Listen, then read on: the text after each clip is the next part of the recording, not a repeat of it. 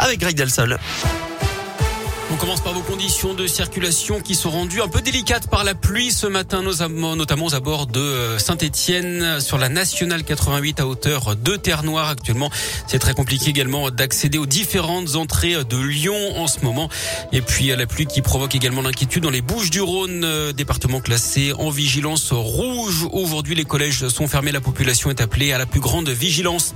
À la une, la fin du port du masque obligatoire pour les élèves de primaire dans 47 départements. Ça concerne notamment l'Allier, l'Isère, la Loire, la Haute-Loire et la Saône-et-Loire chez nous, là où le taux d'incidence est inférieur à 50 cas pour 100 000 habitants depuis au moins 5 jours.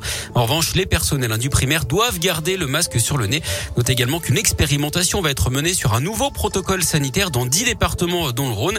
On ignore encore la date de mise en application.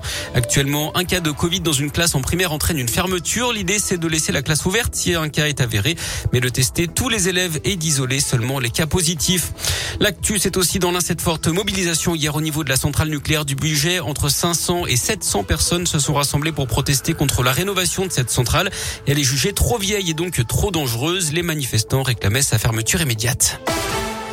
On reste dans l'un avec cette attaque de frelons européens hier à Jasseron pendant une course à pied.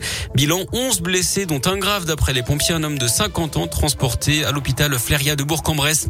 Ils se mettent au volant d'une voiture de police. En intervention, c'est pas banal hier matin à Clermont-Ferrand alors que les agents intervenaient sur un accident de la route. Une voiture avait percuté un poteau électrique et son conducteur avait pris la fuite.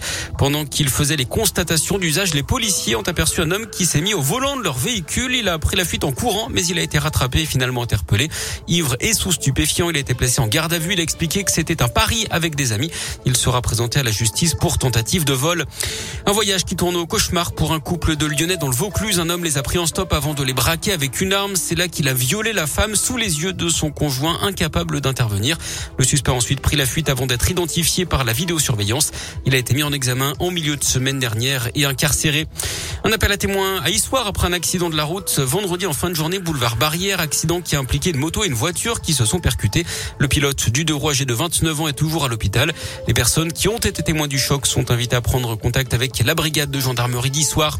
Après les Panama Papers, une nouvelle enquête des médias révèle que plusieurs personnalités ont placé des avoirs dans des sociétés offshore pour échapper à l'impôt dans leur pays.